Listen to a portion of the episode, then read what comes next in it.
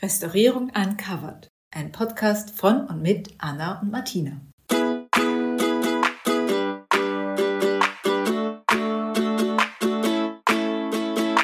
Hallo und herzlich willkommen. Wir sind Anna und Martina, beide akademische Steinrestauratorinnen aus Wien. Und wir geben Folge für Folge Einblicke in die Welt der Konservierung und Restaurierung. Reden über Realitäten und Klischees, Fakten und Irrtümer, Alltagsgeschichten und Special Moments. Und jetzt geht's los. Hallo liebe Anna. Hallo liebe Martina. Und hallo an alle da draußen. Wir sind bei unserer dritten Folge unseres Restaurier-Podcasts angekommen und wir haben in den letzten Folgen schon so ein bisschen darüber geredet, dass ja die Restaurierung an sich nicht alles ist, sondern oft braucht es auch viel, viel Vorarbeit, bevor ich überhaupt praktisch zum Restaurieren oder Konservieren anfange. Also richtige Detektivarbeit manchmal. Also viel Recherchetätigkeit. Wir verbringen viel Zeit teilweise in Archiven, Bibliotheken, im Internet, mit der Quellenforschung insgesamt. Also da ist schon einiges zu tun bei vielen Projekten. Und Anna, hast du gerade irgendwie ein Projekt, wo du viel recherchieren musst oder bist du eher praktisch am Arbeiten? Es ist abhängig. Manchmal gibt es Projekte, wo einfach gar nicht so viel Recherchetätigkeit auch gefragt ist, wo man auch viel über das Objekt weiß. Aber zurzeit habe ich wirklich ein Projekt, wo das alles nicht so ganz klar ist. Das ist irgendwie so ein bisschen Geheimniskrämerei auch dabei. Es ist uh. sehr ominös, genau. Es, es handelt sich um einen Natursteinbau, der lustigerweise in meiner alten Schule steht. Und deswegen bin ich auch darauf aufmerksam geworden. Das Objekt ist in einem sehr schlechten Zustand und der Wissensstand über das Objekt ist aus meiner Perspektive jetzt auch nicht so fundiert, weil es gibt sehr viele Geschichten, Anekdoten, mündliche Überlieferungen und deswegen habe ich es irgendwie eigentlich nur zu meiner persönlichen Aufgabe gemacht, dass ich einfach selber über dieses Objekt mehr wissen möchte. Also recherchiere ich privat darüber. Aber ich sage es auch ganz ehrlich, es ist kein methodischer oder wissenschaftlicher Zugang. Also ich versuche natürlich wissenschaftlich zu arbeiten, aber meine Vorgehensweise ist sehr chaotisch. Also es ist mehr so, ich google etwas und von einem Wikipedia-Eintrag zum nächsten und dann schaue ich halt online in verschiedenen Archiven. Ich gehe auf die Uni-Bibliothek und lese dort etwas nach. Ich gehe vor Ort und schaue mir gewisse Begebenheiten vor Ort an und mhm. kontrolliere das und alte historische Gemälde oder Ansichtskarten. Also ich bin da in meiner Google-Suche ein bisschen ausgeartet. Mm, ja, das kenne ich. Ja, von einem Ding ins nächste. Und dieser Natursteinbau, der wird der Kiosk genannt. Okay, ein Kiosk. Aber du meinst jetzt nicht so Kiosk, ich kaufe meine Zeitungen und meine Zigaretten, oder? Also das wäre ein bisschen komisch, wenn so eine Art von Kiosk jetzt dein Interesse erweckt. Ja, genau, du hast vollkommen recht. Es ist jetzt äh, kein Gebäude, wo man Zeitungen oder Blumen oder Chick kaufen kann. Also unter Kiosk hat man vor dem 18. Jahrhundert eigentlich einen Gartenpavillon gemeint. Äh, ich habe auch gehört, gerade in der osmanischen Kultur war das sehr verbreitet, weil es ein Gebäude ist, das an mehreren Seiten offen ist und frei zugänglich. Und gerade heute wird auch noch in der Landschaftsarchitektur dieser Typus verwendet, um ein Gebäude so zu definieren. Es ist an mehreren Seiten offen, freistehend, in einer Landschaft eingebunden, eben pavillonsartig. Und eben die Kioske, die wir quasi heute auch sehen für Zeitungen oder Blumen, die sind ja auch meistens rundlich, an mehreren Seiten offen und da hat sich ein bisschen dieser Begriff so eingebürgert. Okay, wow. Schau, das habe ich auch nicht gewusst. Man lernt immer was dazu. Und das Interessante ist aber eben an dem Kiosk, dass anfänglich man gedacht hat, es wäre kein Gartenpavillon, sondern ein Freimaurertempel. Ende des 18. Jahrhunderts und habe ich auch ganz viel darüber gelesen und ich habe auch selber am Anfang gedacht, ah okay, das ist jetzt ein Freimaurertempel und wissen das die Freimaurer und wie wurde der benutzt und ähm, dann habe ich mich eben mehr damit befasst und dann ist mir eigentlich klar geworden, okay, was war die eigentliche Funktion, wie wurde das Objekt eigentlich bezeichnet. Freimaurer, also wie hast du das jetzt erkannt? Also dass das irgendwie von denen ein Freimaurertempel sein könnte? Magst du mir das vielleicht kurz beschreiben, weil ich kenne das Objekt eben gar nicht. Das Aussehen des Kiosk hat sich mit der Zeit sehr stark verändert. Heute sieht man quasi hinter dem Schulgelände nahe einer großen Grünfläche einen Rundbau aus Naturstein mit einer Kuppel. An vier Seiten gibt es große Durchbrüche, die sind etwa so groß wie ein Tor. Die sind aber mit Holzbrettern und mit Wellblechen vernagelt. Das heißt, man sieht gar nicht in das Innere. Wenn du das dann aussperrst und hineingehst, dann hast du einen Natursteinboden. Wenn du hinaufschaust, dann siehst du in der Kuppel ein Kuppelfresko, da ist eine Scheinarchitektur von einer Kassettendecke gemalt, so in rosa-rötlichen Tönen.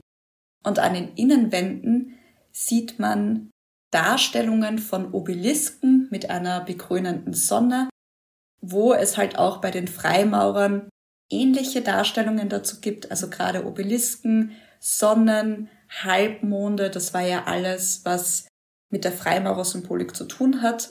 Und das ist an den Wänden dargestellt, aber nicht gemalt, sondern es wurde Stuckmarmor dazu verwendet. Mm. Das sagte doch was, Martina, oder? Ja, mir sagt es schon, aber vielleicht nicht jedem anderen. Deshalb sollten wir das vielleicht ganz kurz erklären. Also Stuckmarmor, ich bin nicht die Expertin schlechthin, aber ist eine Art von Imitationstechnik, um eben eigentlich sehr farbenprächtige oder schöne Natursteine zu imitieren, weil es halt früher günstiger war, weil menschliche Arbeit damals weniger gekostet hat als die Materialien. Man wollte halt Naturstein imitieren und eigentlich ist Stuckmarmor aber eine Art von Gipsmasse, die leimgebunden ist, also Gips, Leim und Pigmente, die dann in verschiedenen Techniken zusammengemischt werden und dann an eine Fläche appliziert und geschliffen werden. Aber ich glaube, da bist du mehr die Expertin als ich. Und da gibt's ja auch noch Skaliola dann, was wieder was anderes ist. Ja, Martina, du hast das super zusammengefasst. Ich habe dem eigentlich nichts hinzuzufügen. Juhu, außer... ich krieg ein Sternchen. Nein, hast du wirklich sehr gut gemacht. Aber ähm, zu Skaliola, da, damit bezeichnet man jetzt die Einlegearbeit mit Stuckmarmor. Also quasi wie eine Intarsientechnik. Du hast jetzt den Stuckmarmor, den du auf deine zugestaltete Oberfläche anbringst. Das sind quasi, man kann sich das so vorstellen, wenn du jetzt diese Gipsmischung hast, dann hast du wie einen Kuchen und von diesem Kuchen schneidest du Scheiben davon ab und diese Scheiben werden dann auf die Oberfläche gelegt, verdichtet und in ganz vielen Schleif- und Poliervorgängen so weit bearbeitet, dass man sich eigentlich am Ende darin spiegeln kann und durch diesen Glanzeffekt hat es dann dieses Erscheinungsbild von einem Marmor oder einem anderen Naturstein. Okay, wie viel, wie lange muss ich da polieren, dass ich mich drin spiegeln kann, bitte? Ja, das ist wirklich irre. Vor allem, man muss sich das vorstellen. Man hat früher nicht so wie heute mit einer Poliermaschine, sondern mit handgroßen Steinen. Also zunächst hat man mit BIM-Steinen den groben Schliff gemacht und dann wurde man immer feiner werden. Dann hat man einen Sandstein genommen, dann einen Schlangenstein und zum Schluss wirklich Hämatitsteine, um die Oberfläche so zu polieren. Also man geht davon aus, dass so der Arbeitsaufwand zu der Herstellung von einem Quadratmeter Stuckmarmor etwa 40 Arbeitsstunden benötigt. Das heißt, du hast es vorher auch schon angesprochen, es ist vielleicht von den Materialien kostengünstiger, weil diese Materialien noch immer zur Verfügung stehen. Gips, Leim und Pigmente sind ja quasi wie Grundbaustoffe, die immer da sind. Und Natursteine, wenn man gerade einen besonders schönen aus Italien haben möchte, da wäre oft der Transport sehr aufwendig, schwierig oder auch sehr kostenintensiv. Aber wenn man das dann vergleicht, man sagt jetzt nicht, das ist eine günstige Imitationstechnik, weil einfach dieser Arbeitsaufwand so dermaßen enorm ist. Und gerade bei dem Kiosk ist es halt toll, dass Stuckmarmor in diesem profanen Raum für so eine Art von Bau wurde das in dieser Zeit gar nicht verwendet. Ich habe es noch gar nicht angesprochen, aber man geht davon aus, dass er Ende des 18. Jahrhunderts erbaut wurde. Und zu dieser Zeit war Stuckmarmor eigentlich mehr so in Kirchen noch angesiedelt. Das können wir heute gut sehen. Aber in diesem Profanbau kennen wir das eigentlich gar nicht. Okay, ziemlich cool. Und vielleicht ist noch zum Kiosk, was mir immer noch nicht ganz klar ist. Warum steht sowas in deiner alten Schule? Und wofür war es jetzt eigentlich genau gedacht? Also war das jetzt wirklich ein Freimaurer Tempel? Wurden da Opfer dargebracht? Ich weiß ja nicht. Und ja, und wer hat das eigentlich gebaut und warum? Und ich meine, mein Kopf geht gerade über vor Fragen. aber ja, vielleicht kannst du mir da irgendwelche noch beantworten. Ich hoffe, ich kann ein paar zumindest beantworten. Es hat eben eine sehr bewegte Geschichte und ich habe selber noch nicht alle Puzzleteile zusammen. Es kommen immer ein paar mehr dazu, aber ich würde einfach sagen, dass man auch dem Ganzen ein bisschen besser folgen kann. Springen wir mal zurück ins 18. Jahrhundert und ich versuche so chronologisch wie möglich zu erzählen, was passiert ist, was es damit auf sich hat und was es eigentlich ist, weil ich kann schon mal spoilern, es ist kein Freimaurertempel. Oh mein Gott. Also, im 18. Jahrhundert äh, gehörte das Gebiet bei und um Kalksburg, dort steht meine alte Schule nämlich, gehörte dem Jesuitenorden. Der wurde aber 1773 durch Papst Clemens XIV. aufgelöst. Das heißt, die Jesuiten mussten quasi das Gebiet verlassen und die Fürstin Caroline Trautson hatte das Gebiet gekauft, hat sich dann ein landhausähnliches kleines Schlösschen dort gebaut und hat einen riesengroßen Garten mit einer Parkanlage anlegen lassen. Und sie hat dort äh, sehr lange Zeit gelebt. Sie hat auch sehr prominente, also quasi die damaligen VIPs auch gern, gerne zu Gast gehabt. Also Albert, ja, Gartenpartys, also Gartenfeste, Theateraufführungen, Musikaufführungen halt im Park waren gang und gäbe und Maria Theresia, Albert Sachsen von Teschen mit seiner Frau Maria Christina die wir durch die Albertiner ja eigentlich kennen, waren dort auch oft zu Gast und haben dort äh, regelmäßig die Zimmer bewohnt. Und dieses Landhaus-Schloss, das hat sie auch Mont Peru, also mein kleines Peru, das habe ich wo gelesen. Ich weiß auch nicht, ob das eine akkurate Beschreibung ist. Aber so gegen Ende des 18. Jahrhunderts war so auch die Vorstellung von Peru, diese Wildnis, dieses Freie, was man auch ein bisschen so in seinem Lustschlösschen auch transportieren möchte mit einem wild angelegten Garten, dass man da einfach großen Freiraum hatte. Und ein bisschen später dann, 1790, kaufte das Gebiet die Herrschaft Mauer. Zu diesen Gebieten gehörte auch Speising, Rodaun und eben Kalksburg. Und das Gebiet kaufte der kaiserliche und königliche Kammer- und Hofjuwelier Maria Theresias. Das war der sogenannte Franz von Mack, und der war damals ein sehr großer Förderer des Gebietes Mauer. Er hat anscheinend extrem viel Geld dort investiert und hat Infrastruktur unterstützt. Also egal, wenn du recherchierst über Franz von Mack, dann redet jeder in den höchsten und edelsten Tönen über ihn. Also der wird da richtig verehrt und vergöttert. Also das war eine ganz, ganz wichtige Person. Und durch Kalksburg verläuft auch der Liesingbach. Und er hat einmal zunächst auf der einen Seite der Liesing hat er einige Sachen gebaut, unter anderem die Pfarrkirche von Kalksburg. Die äh, wurde dann 1803 fertiggestellt, aber der Bau hat natürlich schon früher begonnen und hat dann auf der anderen Seite von der Liesing, dort wo das Schlösschen Montperu stand, diesen bereits angelegten Garten weiter ausgebaut. Das heißt, er hat auch mehr, kann man sich so vorstellen, kleine Tempel, kleine Monumente, also verschiedene Sachen angelegt und ähm, so wirklich ganz nett. Und ich weiß jetzt auch nicht, wie lang die Caroline in Montperu gelebt hat, weil sie 1793 gestorben und 1790 war aber der Mack schon dort und hat auch schon weitere Sachen ausgebaut. Vielleicht haben die ja auch ein Abkommen gehabt, weil natürlich haben die sich gekannt. Albert äh, Sachsen von Teschen war ja auch gut auch mit Mack befreundet und die haben sich gegenseitig auch dort oft gesehen und sich dort aufgehalten. Also das ist noch nicht ganz klar. Aber was dann interessant ist, dass dieser Kiosk auch in diesem Landschaftsgarten gestanden hat und eben damals, was ich vorher schon angesprochen habe, ein bisschen anders ausgesehen hat. Und zwar war der Kiosk von einem Wassergraben umgeben mit Begrenzungssteinen und es hat eine kleine Brücke zu dem Garten geführt. Und die Durchbrüche, das war quasi wirklich ein Gartenpavillon, der zu allen Seiten offen war. Und im Inneren stand ein Denkmal. Mhm. Das hat aber nicht der Mack erbauen lassen, sondern seine Kinder. Der war ja sehr fleißig, er hatte sechs Kinder. Mhm. Und die Kinder haben quasi aus Dankbarkeit ihren Eltern gegenüber dieses Denkmal errichten lassen für ihren Vater. Also ich finde es halt sehr interessant und irgendwie auch ein bisschen. Ja, aber es ist eigentlich echt spannend, dass du so detailliert weißt, wie das ausgesehen hat. Hast du das irgendwo ja, das in einem Briefwechsel gelesen oder? Es gibt von einem Pädagogen und Lokalhistoriker, der hieß Franz de Paula Geheiß, der hat im Jahre 1802 die Wanderungen und Spazierfahrten in Wien und Umgebung gemacht und der hat das alles aufgeschrieben. Und von 1802 gibt es einen Band, das ist aber die zweite Auflage. Also ich gehe davon aus, dass er sogar schon früher dort war. Das habe ich aber bis dato noch nicht herausfinden können. Und der hat sich mit dem Mack getroffen und ist mit ihm von der Pfarrkirche Kalksburg, die er auch beschrieben hat, runtergegangen zu dem Schlösschen Montperu, hat über den Zustand berichtet und hat dann auch das Monument gesehen.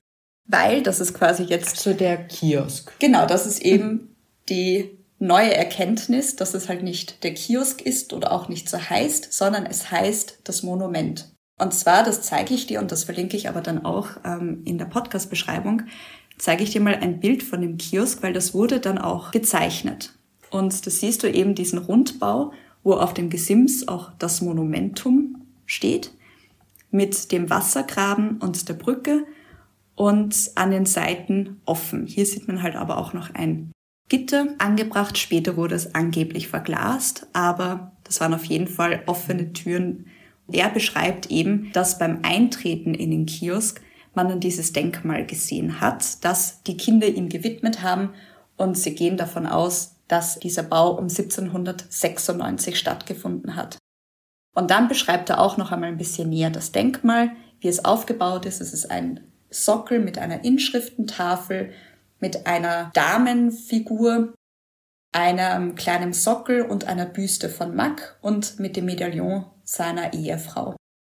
Davor ist noch ein Storch und ein Kind mit einer Fackel dargestellt.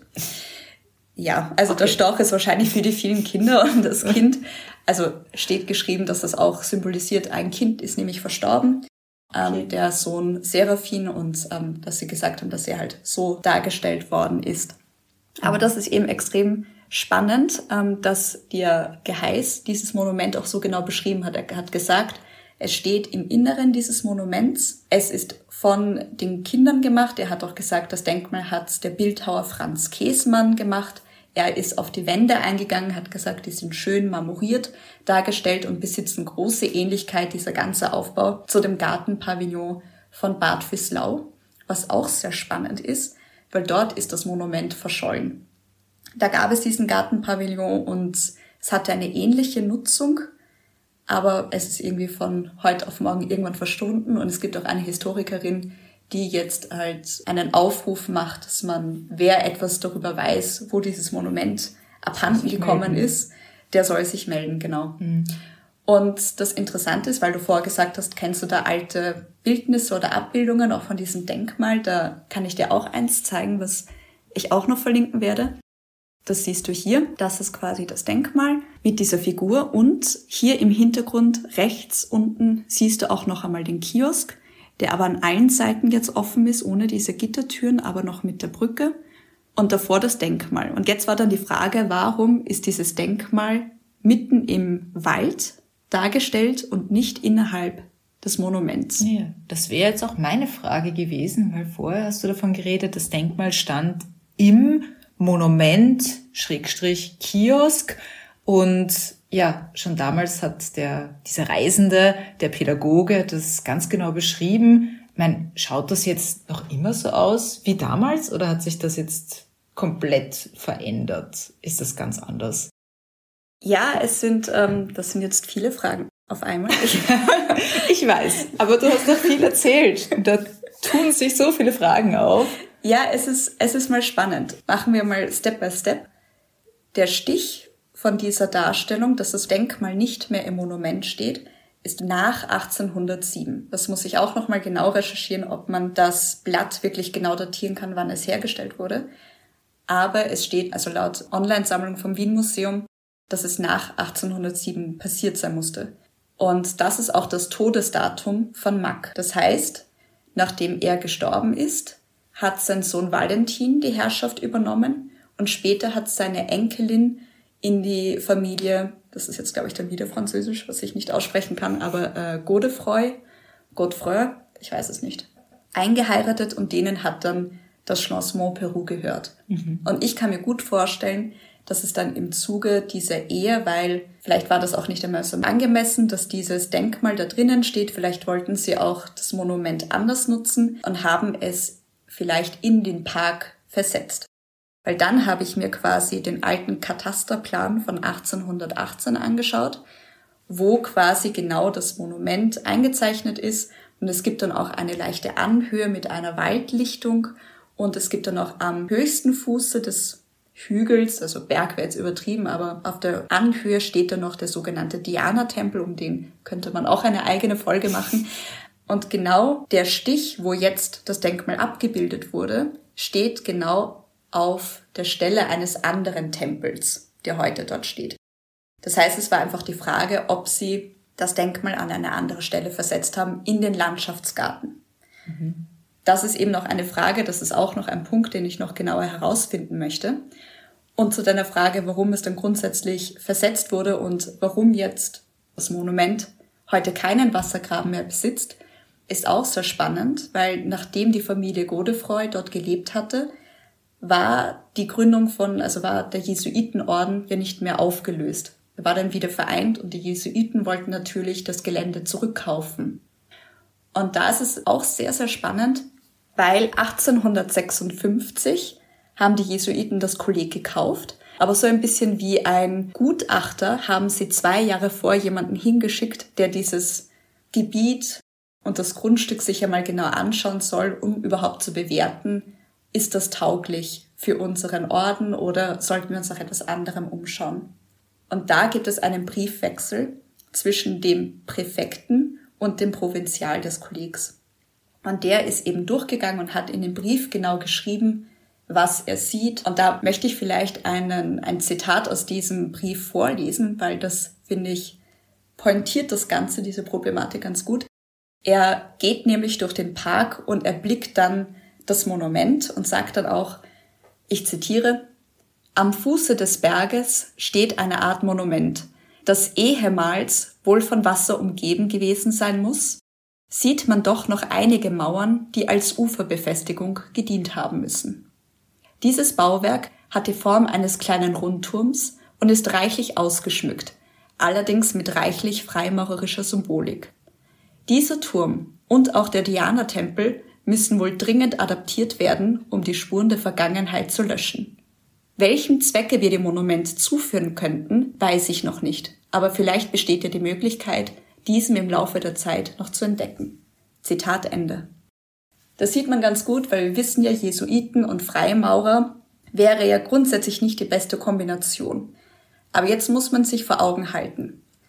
Da geht jetzt ein Jesuit durch diesen Park. Es war ja quasi eine Art Lustschloss, ein wilder Garten, also alles, was ja nicht dem Konzept der Jesuiten entspricht. Und jetzt betritt er das Monument, wo aber im Inneren das Denkmal nicht mehr steht. Das heißt, es fehlt der Kontext. Weil wenn das Denkmal auch drinnen stehen würde, die Kinder haben ja quasi, obwohl das ich jetzt auch nicht mit Sicherheit sagen möchte, ob die Frage nämlich ist, ist Monument und das Denkmal gleichzeitig entstanden? Also stehen die, sind die füreinander gedacht oder gab es dieses Monument schon vorher und die Kinder haben dann das Denkmal erst reinsetzen lassen? Das steht noch offen. Aber was interessant ist, dass Obelisken als Darstellung an sich nicht unüblich waren im 18. Jahrhundert.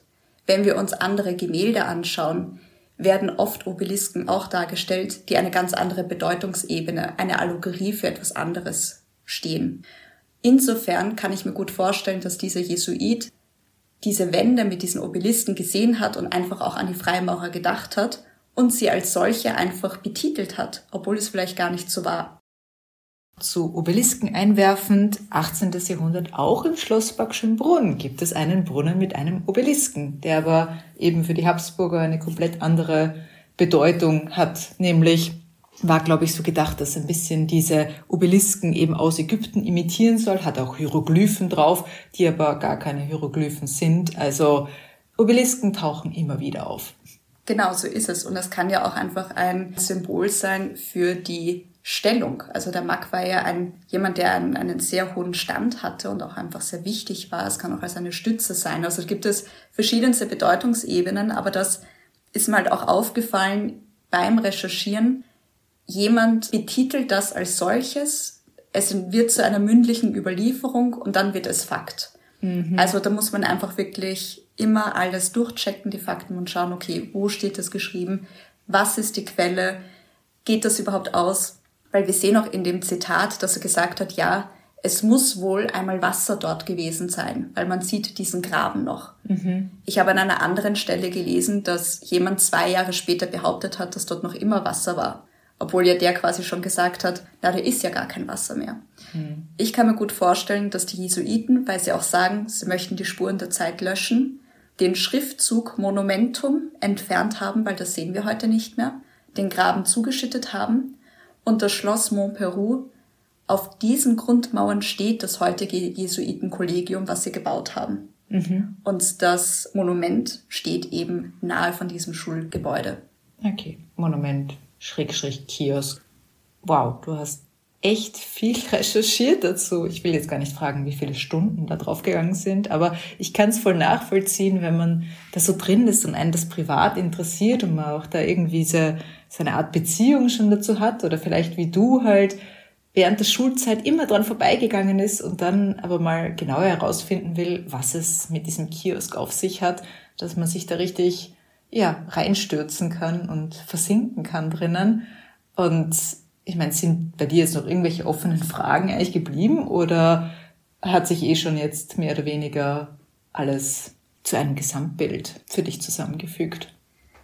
Ja, also ich weiß jetzt schon ein bisschen mehr darüber. Es gibt schon noch offene Fragen, eben ob der Kiosk oder das Monument schon durch Caroline Trautson gebaut wurde und die Kinder dann einfach das Denkmal reingestellt haben. Warum das Denkmal zuerst in den Landschaftsgarten gekommen ist, weil heute steht es in der Pfarrkirche Kalksburg. Dort wurde es hintransportiert, weil die Pfarrkirche hat auch der Mack gestiftet und die haben sich gedacht, okay, das passt ganz gut, das Denkmal stellen wir dann dorthin. Sie haben natürlich in den Sockel vorne noch ein großes Kreuz reinschlagen lassen. Natürlich. Das ist heilig. Aber was für mich eben sehr spannend ist eigentlich, was noch ein bisschen offen ist, ist die Stuckmarmorgestaltung im Inneren.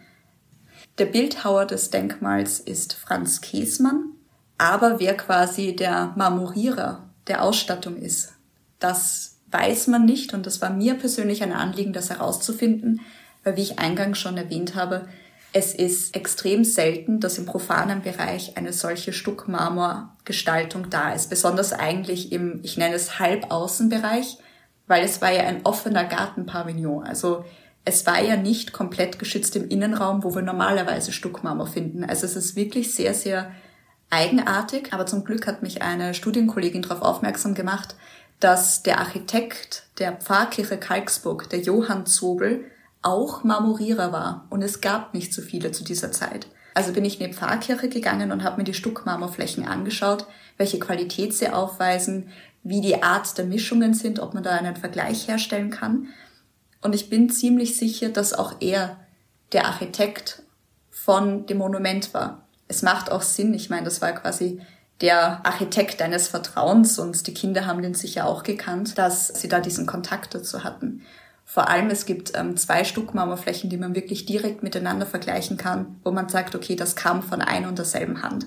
Das fand ich extrem spannend und ähm, die Fresken in der Pfarrkirche Kalksburg oder die Malereien besser gesagt, stammen von Josef Keller und ähm, ich kann mir auch gut vorstellen, dass auch er die, das Kuppelfresko im Monument gemacht hat. Also das sind noch Sachen, die ich gerne mehr eingrenzen, mehr bestätigt haben möchte weil ich das einfach sehr interessant finde. Und noch zur Restauriergeschichte des Monuments muss ich auch noch festhalten, weil ich das selber so unglaublich, also ja, eigentlich unglaublich finde, dass diese Stuckmarmorflächen noch nie restauriert worden sind. Sie sind in einem extrem ursprünglichen Zustand, weil es gibt in Österreich eigentlich keine Stuckmarmorfläche, die nicht zumindest einmal überschliffen worden ist.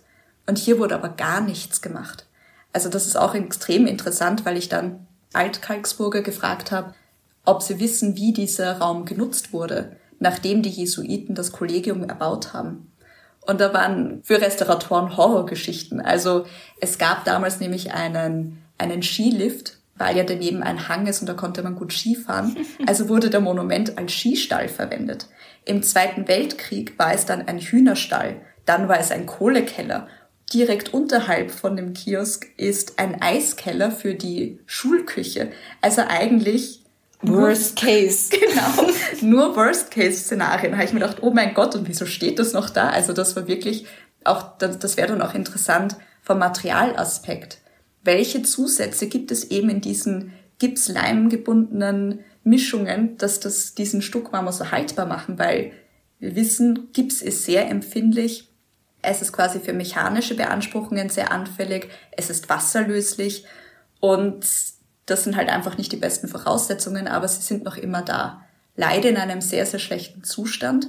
Ich meine, die gesamte Fläche ist extrem verlustgefährdet. Mhm. Man muss eigentlich jetzt eingreifen und dieses Objekt erhalten, weil die Jesuiten gerade so viele Spuren aus der Vergangenheit löschen wollten, weil sie alle möglichen Denkmäler entweder zurückgebaut oder umgebaut haben.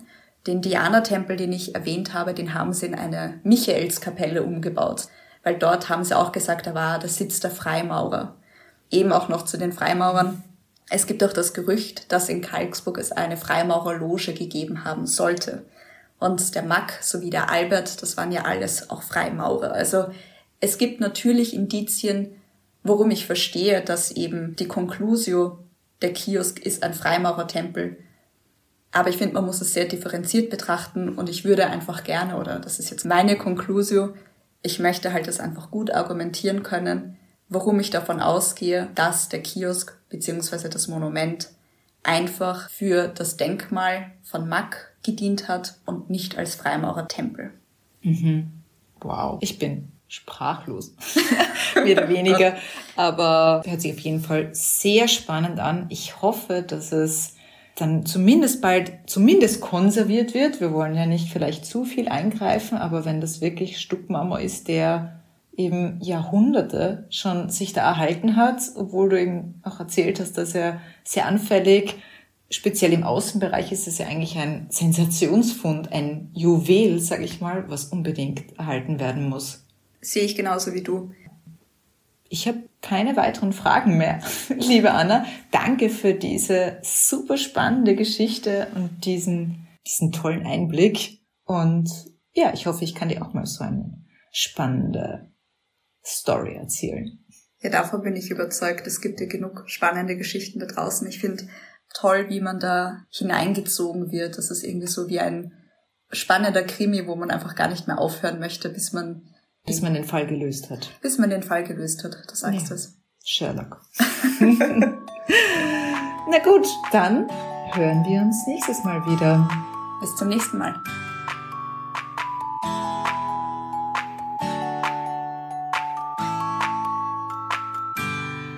Bleibt nur noch eins zu sagen.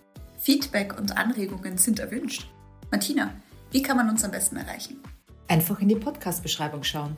Dort findet ihr unsere Mailadresse und unseren Instagram-Account. Bis zum nächsten Mal, liebe Anna. Bis bald, liebe Martina.